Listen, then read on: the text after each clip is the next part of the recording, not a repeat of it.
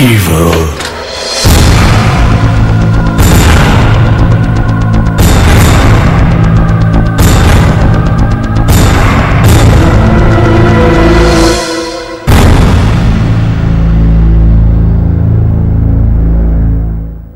Olá, pessoal! Sejam bem-vindos a mais um podcast Face Your Fear, que é o podcast oficial do Resident Evil Database. Gente, eu sei, esse podcast tá mais sumido do que Jill Valentine na franquia Resident Evil. Eu tô passando por um momento meio turbulento e até antes, né, desse momento turbulento também, tava um pouco difícil de marcar com as pessoas, né? Eu queria sempre trazer convidados para vocês nesse podcast, mas as coisas nunca são como a gente deseja. Principalmente porque quando não depende só da gente e sim de um convidado, as coisas ficam muito mais complicadas. Mas então eu decidi testar um formato diferente aqui no podcast. E se der certo, eu acho que seria legal até para a gente poder retomar o nosso, a nossa frequência aqui no podcast também. Então eu espero de verdade que vocês gostem desse formato e claro, eu vou continuar tentando trazer convidados aqui da melhor qualidade, então fiquem ligados. E assim, gente, não esqueçam, nós estamos no Spotify, no Deezer, é, Amazon Music, Amazon Podcast, sei lá, estamos no Google Podcast, a gente está em todos os lugares, todos os agregadores. Esse podcast também ele acaba indo depois num formato em vídeo pro YouTube. Eu não apareço, mas é, ele fica acessível também no YouTube. Então, gente, acesse esse podcast de todas as formas que vocês puderem. Por favor, apoiem o podcast, até também para motivar de eu continuar gravando e testando formatos e testando coisas novas aqui para vocês, beleza? Bom, gente, esse primeiro episódio solo do nosso podcast, eu quero comentar algumas respostas em uma pergunta que eu fiz em junho desse ano, de 2022, pra galera lá no Twitter do Resident Evil Database, inclusive meu arroba lá é Resident Evil DB então já segue lá para você poder participar das próximas perguntinhas que eu fizer. E como eu disse, se der certo esse formato solo, a gente faz mais vezes também. E eu queria comentar com vocês algumas das respostas. A pergunta foi a seguinte: por que que você gosta de Resident Evil? O que te fez gostar da franquia? E aí eu recebi várias respostas muito legais de amigos e de seguidores também, e eu gostaria de comentar algumas delas com vocês. E claro, se você está ouvindo esse podcast, eu também quero saber a sua opinião. O que, que te fez gostar de Resident Evil? De repente a gente faz até uma parte 2 com os comentários de vocês. Então já aproveita, comenta bastante. Gente, positiva aí, por favor, classifica aí com estrelinhas o nosso podcast, eu não sei onde vocês estão vendo. Deem reviews positivos também no podcast. E se estiver vendo pelo YouTube, deixa like, comenta bastante pra gente poder se motivado aqui, tá, gente? Eu tô um pouco nervosa até com esse novo formato. A primeira resposta que eu tive nesse, nessa enquete que eu fiz com a galera foi do Demartini, né? Que é um grande amigo meu. E é arroba Felipe, o Twitter dele. E ele disse: a ambientação principalmente. E eu gosto como a série está sempre apresentando algo novo, principalmente nesse ponto. E a história, principalmente até Resident Evil 5, que considero a melhor era na franquia. Olha, eu concordo sobre a história. Eu gosto bastante. É, vocês sabem, né? Eu sou Maria Lorinha. Gente, esse termo do Zé Lorinha, Maria Lorinha, que foi a versão feminina que eu criei, né? Veio do Cross, tá? Esse negócio do Zé Lorinha. Ele usa pejorativamente, né? Que é aquela galera que não joga nada, mas fica acompanhando história e depois quer quer ficar dando opinião, e aí também eu acho que também é um direito de cada um também, quer jogar, não quer jogar, e é a vida de cada um, você faz o que você quiser da sua vida. Mas no meu caso, eu gosto de brincar que eu sou Maria Lorinha, porque vocês sabem o quanto eu gosto de falar do lore de Resident Evil, né?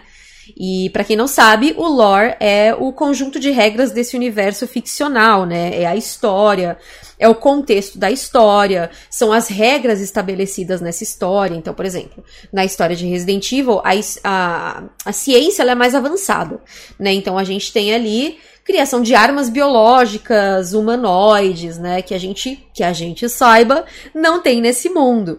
Os próprios zumbis, né, eles existem no mundo de Resident Evil e até que a gente saiba, não existem no mundo real.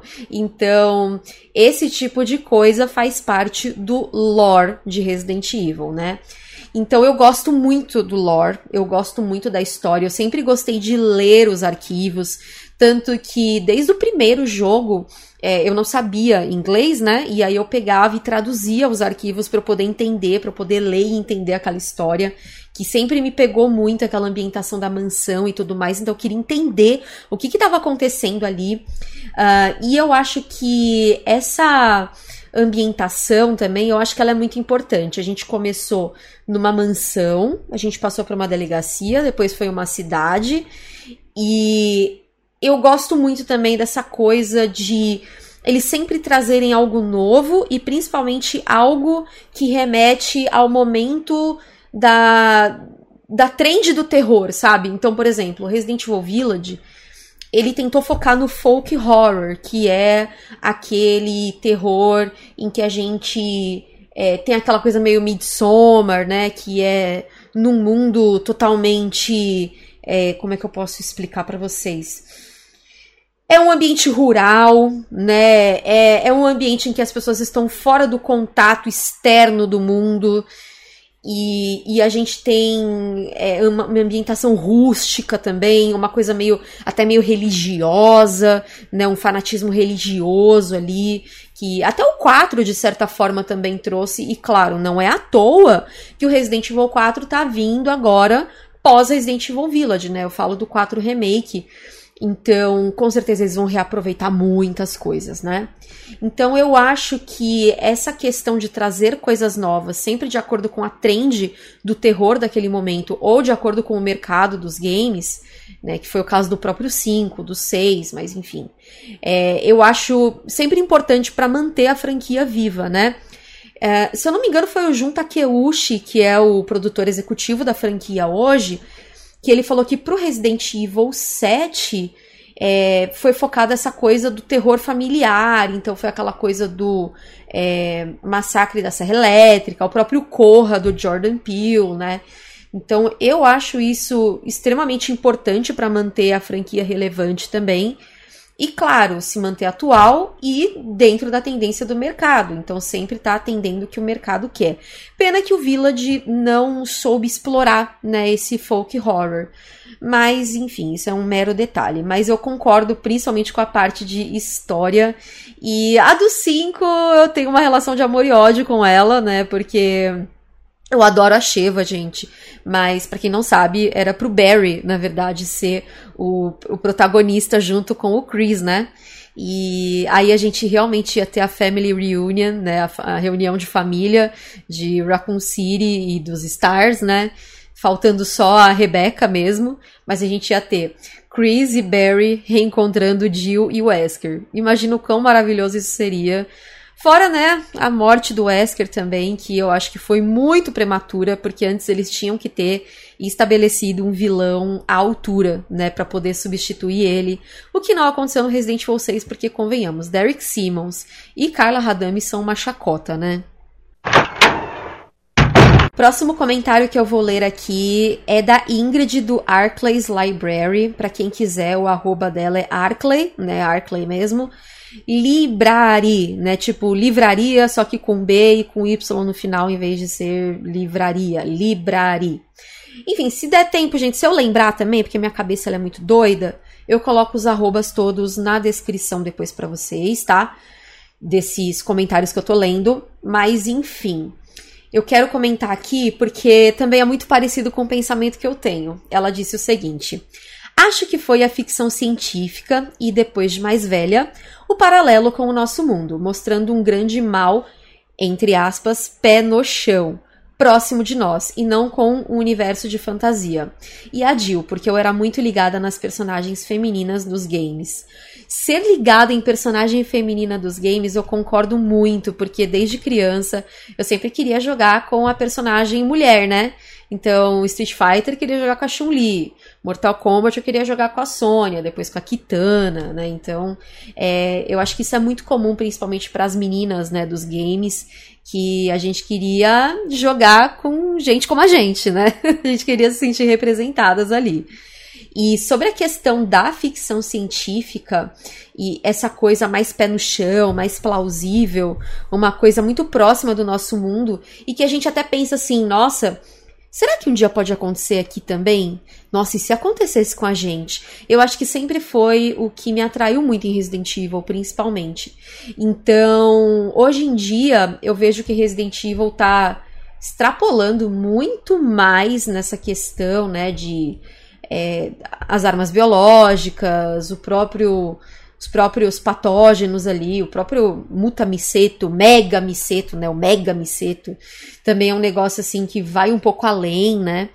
Mas ainda assim, é, eu gosto muito dessa coisa plausível. Pena que tá ficando cada vez com menos explicação as coisas que acontecem na franquia. O que eu acho muito triste, né? Porque, nossa, eu gostava muito dessa coisa menos é mais e ao mesmo tempo assustadoramente real que a gente tinha, sabe? Nossa, será que um dia uma cidade pode sofrer uma epidemia a ponto dela ser, sei lá, destruída, sabe, com é, uma operação é, de sanitarização, sabe, de esterilização de um vírus? Então eu acho isso muito interessante. Eu, eu sempre gostei dessa coisa também tão próxima do nosso mundo e que não é tão fantasiosa assim. E pena que agora tá indo para um lado muito mais fantasioso, mas pelo menos antigamente, por mais fantasioso que fosse, tudo tinha explicação, gente. Todas as criaturas tinham uma explicação científica, sabe? E hoje a explicação tá tão fraca, sabe?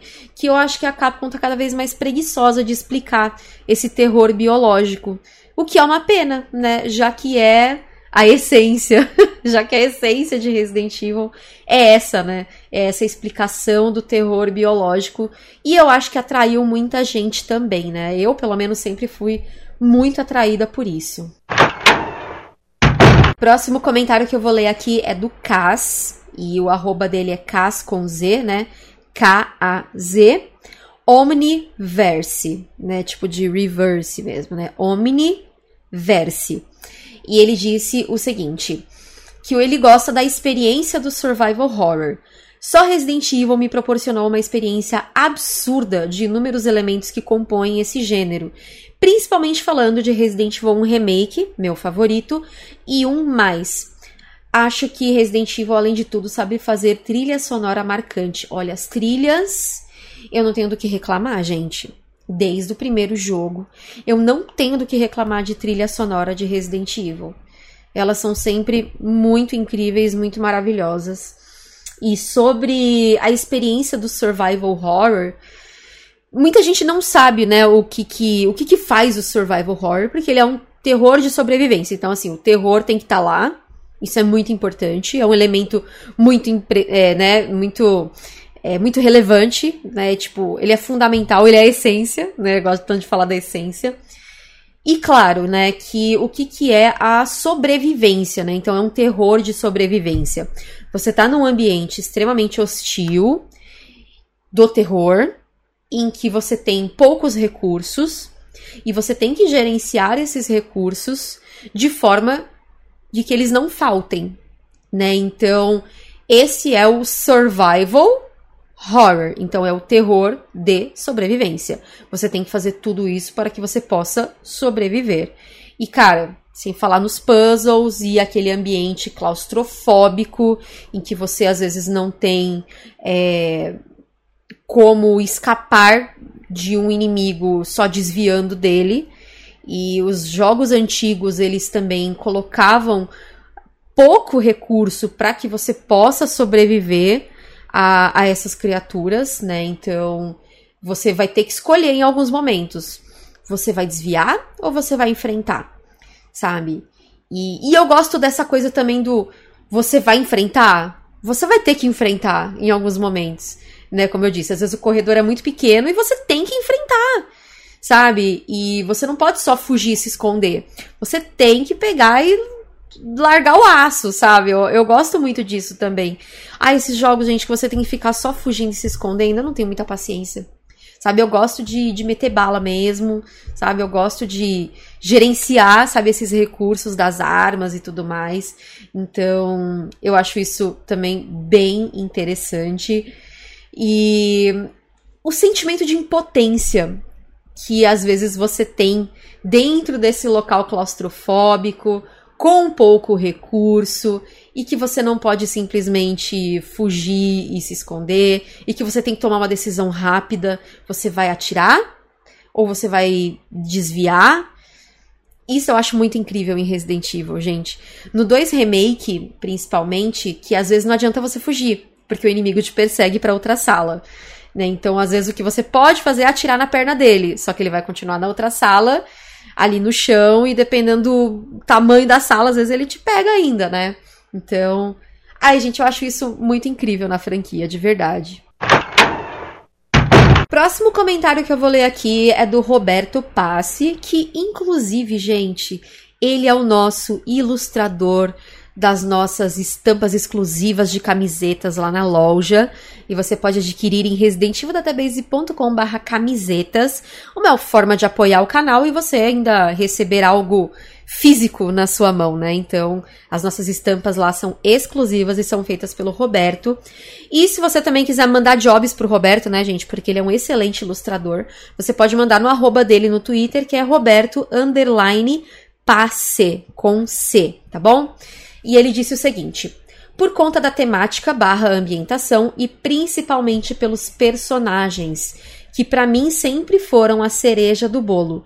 Difícil encontrar outra saga com tantos personagens marcantes como Resident Evil. Olha, a Capcom, ela tem um talento para criar personagem bom, né, gente? É inacreditável isso, eu acho isso muito incrível. Esse talento de de conseguir criar personagens extremamente cativantes, né? Desde o primeiro jogo, aliás, desde Street Fighter, né? A gente sempre é, teve personagens extremamente carismáticos nas franquias da Capcom, Devil May Cry também, é, enfim, os jogos da o próprio Mega Man, né? Os jogos da Capcom sempre foram, é, sempre trouxeram personagens extremamente carismáticos e, e que são relevantes até hoje no mundo dos videogames, né? Uh, não só personagens, né? Mas os próprios é, vilões, criaturas também, né? Uh, o próprio Nemesis, que é uma criatura memorável até hoje, falo principalmente do clássico, né? E no remake decepcionou tanta gente, né? E, nossa, é, assim, o pessoal fala muito que o Ethan não é carismático e tudo, mas no Village se apegaram, né? Lamentaram, né? Uhum. É que o objetivo do Ethan, na verdade, era a gente se sentir o Ethan, né? A gente se sentir na pele dele, né? Então, por isso que o Ethan no Resident Evil 7, ele não tinha tantos...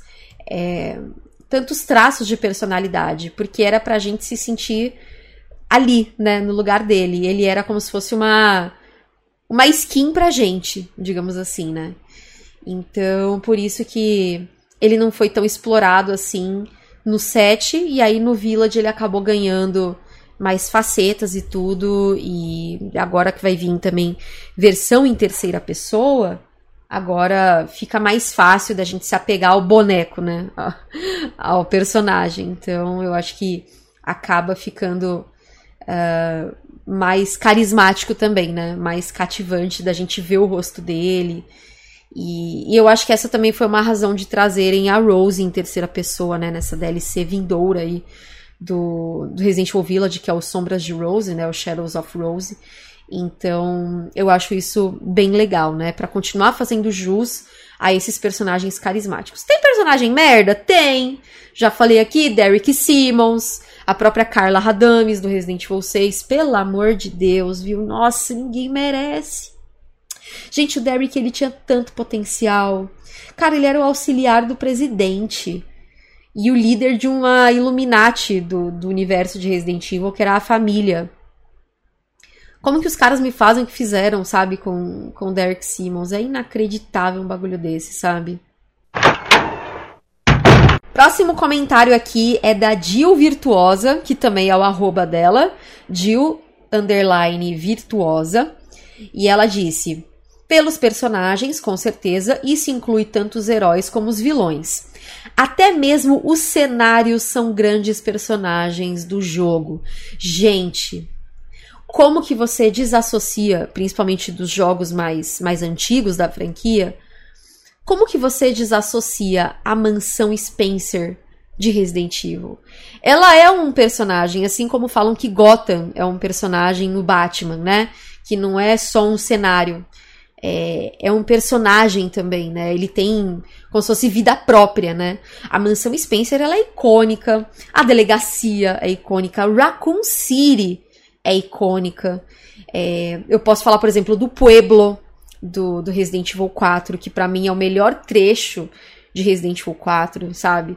Quando você fala em Resident Evil 4 para mim, eu penso muito mais no pueblo do que no castelo, e menos ainda na ilha, né? Então, eu acho o pueblo extremamente vivo, sabe? Ele é um personagem do Resident Evil 4, assim como que Juju, né? Um personagem do 5, mas aí já é um pouco mais aberto, né? Então eu acho que o pueblo ali do Resident Evil 4 é, é menor. E a Capcom, ela sabe a importância disso. Tanto que no Resident Evil 7, ela tentou resgatar o sentimento de Mansão Spencer, trazendo ali a casa dos Baker. E depois, no Resident Evil Village, ela tentou trazer o vilarejo também, como um, um personagem também, né? Como um lugar vivo e extremamente em mudança, né? Que a gente vê que a vila, é o vilarejo ali, ele vai mudando o tempo todo, né? Conforme você vai é, passando pelos cenários do jogo, né? O vilarejo ele vai é, mudando a sua carinha, você vai abrindo lugares novos, você também vai vendo o passar do dia ao longo do vilarejo também. Então, é, isso também é bem interessante em Resident Evil, né? O quanto os cenários também fazem parte é, desse, desse hall né, de personagens, né? Então, os cenários são muito icônicos também. Próximo comentário aqui é do Call Me Luck. E o arroba dele é Alison, com S só, e com N de navio no final, underline Gizio, e é G-H-I-S-I-O. E ele disse o seguinte: Sempre gostei de filmes de terror desde criança. Resident Evil foi meu primeiro contato com a série, lá por 1999, com 10 anos.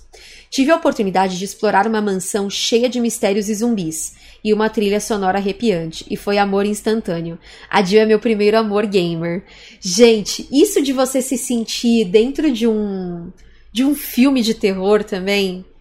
Ai, gente, eu acho isso muito incrível, sabe? Aqueles ângulos de câmera da mansão, é, que só foram proporcionados por causa da câmera fixa, né? Na época, a Capcom não tinha experiência, né, com com cenário 3D, então eles decidiram pela câmera fixa, né? Então, os cenários eles eram pré-renderizados ali, né? Tipo, eles eram como se imagens estáticas e o personagem anda dentro daquele cenário, né? Então tem os ângulos de câmera que às vezes escondem o que tem ali na frente, sabe? Você tá, tá escutando o bicho vindo e você não sabe de onde. Eu acho isso maravilhoso. Eu me sentia, principalmente é, no Evil Dead, porque assim, eu lembro que eu assistia muito filme de terror com meu irmão, né? E o Evil Dead, ele foi um dos filmes que meu irmão me apresentou de terror. E ele falava: Nossa, observa as câmeras do Sam Raimi, o jogo de câmera dele. E às vezes ele te põe, por exemplo, você tá descendo a escada e ele pega o ângulo de câmera é, de você descendo a escada, ele pega, tipo, por baixo da escada, sabe? E Resident Evil sempre teve esses ângulos de câmera diferentões, assim. Então eu sempre relacionei muito, sabe, com as câmeras do Sam Raimi, por exemplo, no Evil Dead. E, e eu acho que essa coisa de você se sentir dentro de um filme, por exemplo, é, eu sempre fui acostumada a jogar Resident Evil, aí começaram a sair as animações, né, de Resident Evil, que também são canônicas, tá, gente? Então, assim, elas complementam a história dos jogos, tá? Isso que, que eu quero dizer. E quando eu assisto os filmes de animação, não sei, parece que falta uma coisa, né? Eu sempre pensava nisso, nossa, falta alguma coisa ali. É controlar o bicho, controlar o boneco sabe? Pra mim, é, a experiência Resident Evil só é completa quando eu controlo o boneco, quando eu controlo o personagem, sabe? Então, eu, eu gosto dos filmes de animação, né? Assim, eles não são perfeitos e tal, mas enfim, num geral, no, no contexto geral, gosto. Mas falta isso, falta você controlar o boneco, sabe? Você controlar o personagem ali, você explorar o cenário. E, e eu acho que é, é isso, assim, sabe? É meio, é meio doido, né? Mas é isso. E a Jill ser o primeiro amor gamer, bom. Aquela abertura live action do Resident Evil 1 me pegou de uma forma que desde que eu assisti aquela abertura live action, nunca mais a minha vida foi a mesma, nunca mais é, eu, eu fui a, a, mesma pessoa. Nunca mais eu deixei de falar de Resident Evil desde o dia em que eu joguei Resident Evil 1 pela primeira vez. Desde, desde que eu, do dia que eu vi o Resident Evil 1 pela primeira vez. Porque jogar eu não tinha coragem, né? Era meu irmão que jogava e eu queria assistir. Era basicamente isso. Próxima resposta é do Iaguito. É como se fosse Iago, só que tipo Iaguito e com U no final. E o arroba dele é o Iaguito também, né? E ele disse o seguinte. Eu gostei de Resident Evil, pois eu vi as personagens femininas não sendo apenas uma donzela indefesa em perigo, como eram os jogos da época, mas sim que eram fortes e que iam até o fim, nem que isso custasse sua vida, como foi o caso da Claire em Resident Evil 2. É meu jogo favorito até hoje. Cara, tem, assim, é, eu acho que é muito legal que Resident Evil sempre teve personagens femininas extremamente fortes e porradeiras também e sem perder o, a sua delicadeza, por exemplo, né? A própria Jill, ela tá ali com um uniforme tático e tudo, mas ela tem uma fala mais mais delicada, a forma como ela fala com o Barry, ela tem um baita respeito pelos colegas de trabalho, até porque existe a hierarquia militar ali. Então, eu gosto muito, sabe, de como as personagens femininas sempre foram representadas em Resident Evil, né? Uh, e a gente tem uma gama de personagens femininas que não são só as mocinhas, né? A gente tem vilãs, a gente tem anti-heroínas, a gente tem a Ada, que é a baita anti-heroína em Resident Evil. E, e ela não é vilã também, né? Ela tem os motivos dela, ela tem as razões dela para fazer as coisas que ela faz. E eu acho essa coisa meio misteriosa da Ada também muito incrível. Então, muita gente me pergunta: ah, você gostaria de um jogo com a Ada? Cara, eu acho que assim, a gente teve o suficiente no Separate Ways do Resident Evil 4. Inclusive, tem que estar no remake, tá? Por favor.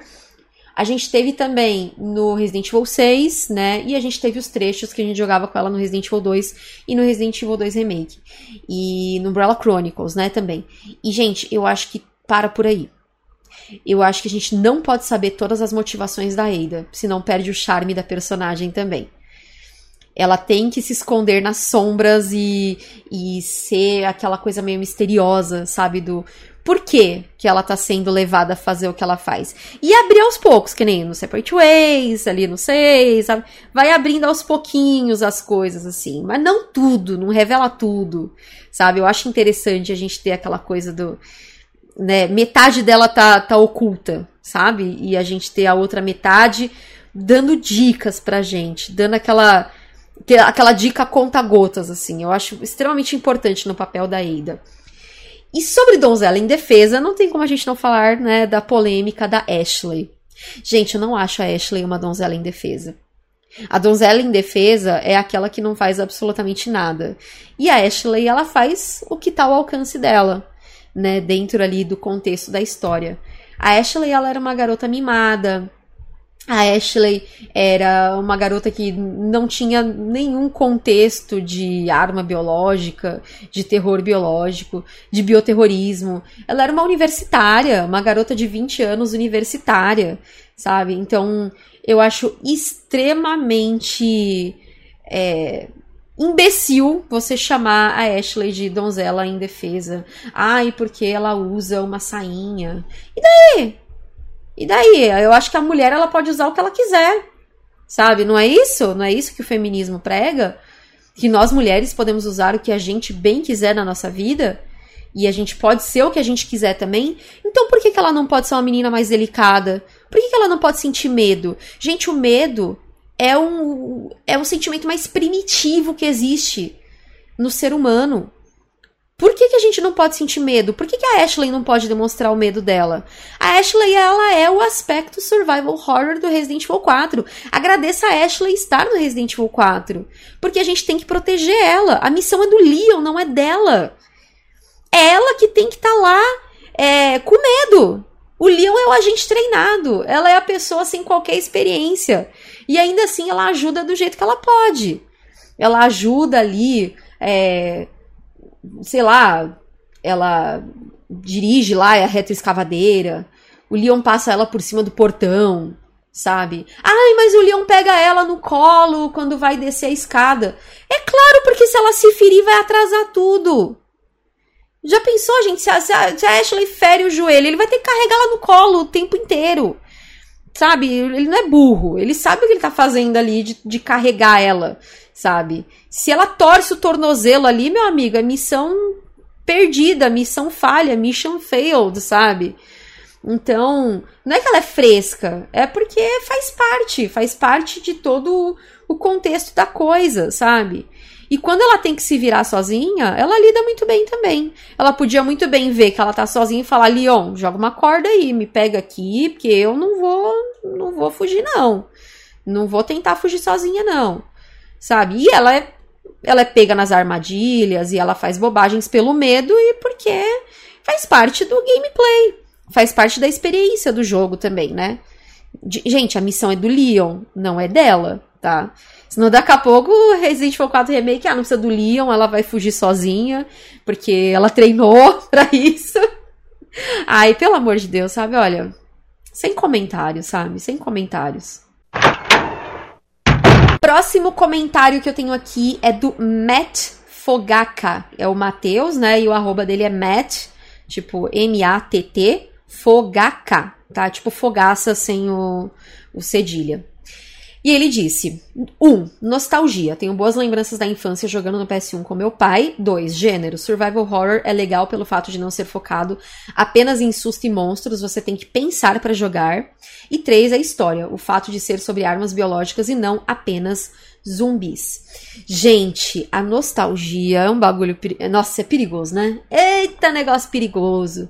Tanto que os remakes são isso, né, gente? O remake ele é para despertar nostalgia, né? Esses remakes todos que saíram, que às vezes falha miseravelmente, mas é isso. Só o primeiro mesmo que foi uma forma de atualizar o jogo, porque na época é, do remake, né, que saiu em 2002, eles fizeram, refizeram o jogo de 1996, porque na época é, o Mikami falou que, poxa, ele não pôde fazer tudo o que ele queria fazer né, no Resident Evil clássico. Então ele decidiu fazer um remake.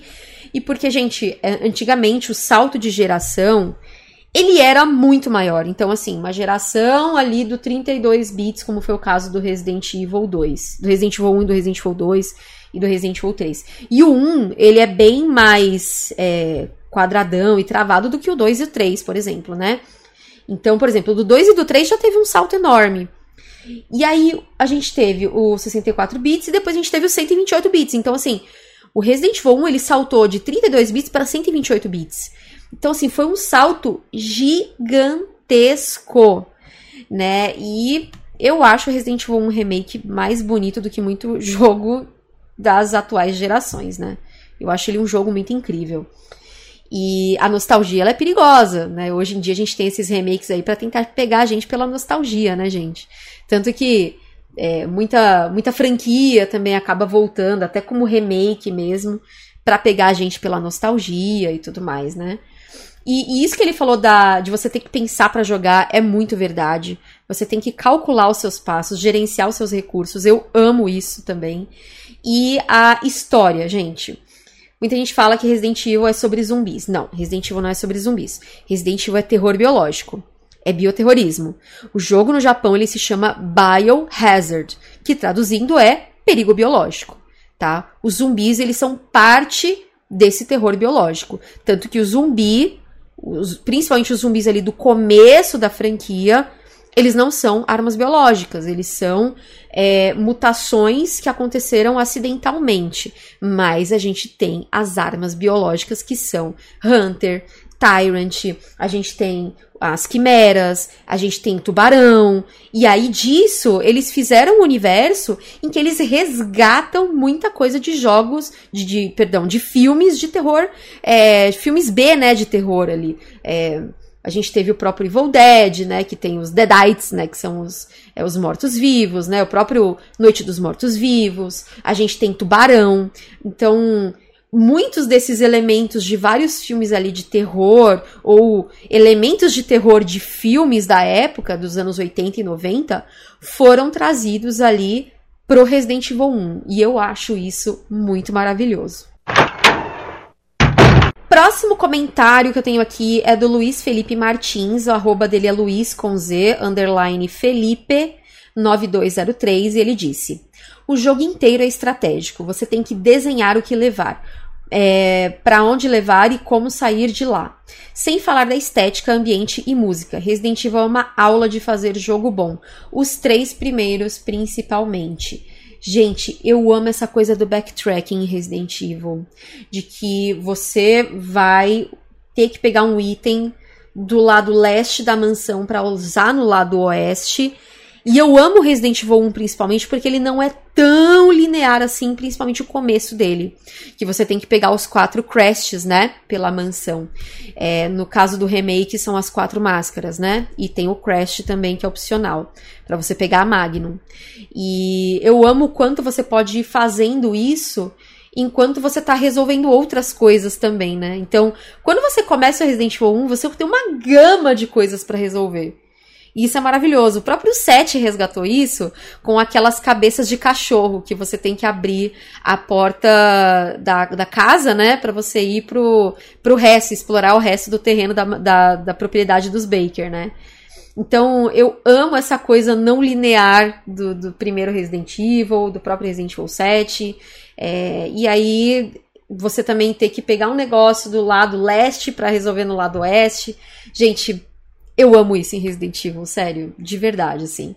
O Code Verônica, ele é um pouco cansativo em relação a isso, porque o backtracking dele é de você levar, você pegar um negócio lá onde Judas perdeu as botas e você levar lá na, no quinto dos infernos, né? Então é mas é bom também. Gosto muito, tanto que o Code Verônica é um dos meus jogos favoritos e eu acho que de certa forma por causa desse backtracking cansativo também. É bom. É bom que você explora muito, é um cenário muito maior também, né, gente? Então, é por isso que você explora. É uma ilha, né? Cheia de destroços, cheia de destroços, toda destruída, toda destruída.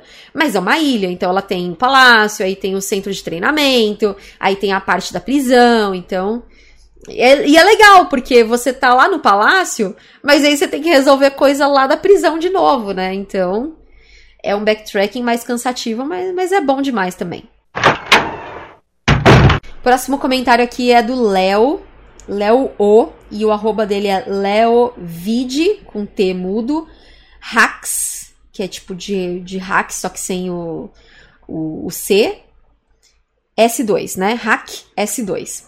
E aí ele disse o seguinte: Desde Resident Evil 1 assistindo meu primo jogar, vendo como era aterrorizante e toda a trama que ele tinha. Para mim, na época, foi um dos jogos mais sensacionais e assustadores que tinha acabado de conhecer, onde eu um dia teria que terminar até virar um grande admirador. Gente, essa coisa de você assistir alguém jogando, cara, Resident Evil é bom demais nesse sentido. Porque cada pessoa joga de um jeito, não existe um jeito certo e um jeito errado de jogar, sabe? E isso é muito legal, isso é muito gostoso. Eu acho que por isso que eu gosto tanto de fazer live de Resident Evil e de assistir live de Resident Evil também. E eu adoro assistir alguém jogando pela primeira vez também. Nossa, gosto muito. Eu gosto de ver como que a pessoa vai reagir àquela situação, sabe? Nossa, eu quero ver como é que a pessoa vai lidar com esse boss. Nossa, eu quero ver como é que a pessoa vai lidar com essa cutscene, sabe? Nossa, eu quero ver como é que a pessoa vai lidar quando ela voltar pra mansão e tiver Hunter, sabe? Nossa, eu acho sensacional, assim. Eu acho muito legal. E resgata aquela coisa, né, de você tá jogando com seus primos, ou você tá assistindo seu irmão jogar, ou você tá na locadora assistindo alguém jogar, e aí tá, tipo, a galera reunida. Eu acho que a live, hoje em dia, ela resgata muito disso, né? Inclusive, assistam nossas lives, tá, gente? Eu faço lives tanto no YouTube quanto também lá na Twitch. Então vai lá youtube.com.br Resident Database e twitch.tv barra Database também para vocês não perderem, tá? Mas nossa, isso de você assistir alguém jogando é bom demais, né, gente? É muito bom. Inclusive, ó, não seja aquele chato que fica querendo ensinar os outros como que joga, tá? Porque a graça é essa. Cada pessoa joga de um jeito e não existe jeito certo ou o jeito errado de jogar, tá? Pelo amor de Deus. E o último comentário, gente, que eu vou ler aqui nessa edição do podcast é o do Santiago Lacerda, que o arroba dele é Santi com Y Lacerda. E ele disse o seguinte: Eu gosto dos puzzles e dos momentos de tensão e surpresa. Minha paixão pela franquia veio de cara no primeiro título, quando vi um amigo passando pelo puzzle na sala dos quadros. Gente, esse puzzle da sala dos quadros. Porque assim, quando eu joguei o Resident Evil 1 pela primeira vez, é, eu não sabia nada de inglês, nem eu nem meu irmão. A gente ficava ali com um dicionáriozinho Collins, que era um dicionáriozinho vermelho, é, verde, escolar, e a gente não, não, sabia o que fazer no jogo, assim, a gente não, não fazia a menor ideia. E a gente foi aprendendo as coisas na marra, assim. Então, por exemplo, ah, Vou testar o item ali na, em tal lugar, sabe? Ai, vamos ver se dá certo. E vamos indo. E foi na tentativa e erro. E não sabia ler os arquivos. Aí, tanto que, né, eu peguei para traduzir porcamente ali, né, do, o inglês que sabia, né? Traduzir o que sei, né? Traduzir o que sabe, né? E, e, cara, era bem desafiador. Eu lembro que na sala dos quadros, a gente travou. A gente não sabia o que fazer mesmo traduzindo os quadros, as mensagens dos quadros, a gente não, não caía a nossa ficha do que tinha que fazer. Ah, a gente apelou pra revista, gente. A gente apelou pra revista, mas o Resident Evil 2 e o. A partir do 2 a gente já não zerou com revista mais, não. E a sensação de você resolver um puzzle é boa demais até hoje, né? A gente tem jogos aí, por exemplo, o próprio Fobia, que é um jogo brasileiro de survival horror, maravilhoso, recomendo demais. Se você nunca jogou, jogue. Tem puzzles incríveis que quando você supera esse puzzle, você fala, mano, eu sou muito foda, eu sou muito bom. O Tormented Souls também, que é de um estúdio chileno, que é um survival horror, câmera fixa. Ele, gente, olha, Tormented Souls, eu, eu fiz até um vídeo chamado Carta de Amor a Tormented Souls. Porque, gente, ele é muito bom, ele tem uns puzzles muito bons, ele é câmera fixa, ele tem tudo que há de bom dos jogos de survival horror dos anos 90 e 2000, gente. Ele é muito bom. E ele tem uns puzzles tão incríveis, tão fora da casinha, que quando você resolve, você fala, mano, é isso, sabe? Resolver puzzle é bom demais. Dá uma sensação muito boa, né, gente? E aí, de novo, aquilo que eu falei do filme de animação, né? Que você não tá controlando o boneco. Então não é você controlando, aí não tem puzzle pra você controlar, para você resolver, sabe? Não tem puzzle pra... Ai, não é você controlando ali, ai, muito triste, sabe? Mas é, é legal também, faz parte da experiência toda de Resident Evil, né? E eu acho que é isso, né? Eu acho que enquanto eu fui falando e lendo os comentários da galera, eu fui falando também um pouco da minha experiência com Resident Evil. E eu, eu amo essa essa magia que Resident Evil tem mesmo. Como eu disse para vocês, gente, desde que eu joguei o primeiro Resident Evil, eu vi aquela abertura live action, eu vi a mansão, eu entrei naquela sala de jantar com o relógio tocando, é, né, que ficava ali tac, tac, tac, tac, tac, tac. E claro, o pessoal, o pessoal fala mal da, da dublagem do jogo, né, porque realmente foi muito precária na época. Mas desde que eu vi tudo aquilo, sabe? A abertura live action, os personagens falavam ali. É... Eu me senti num filme e, e aquele ambiente todo. Desde, desde aquele dia eu comecei a convencer primo a jogar, sabe? E aí eu queria que meus primos jogassem comigo. E que a gente falasse de Resident Evil e que a gente brincasse de Resident Evil na época, porque a gente era tudo criança.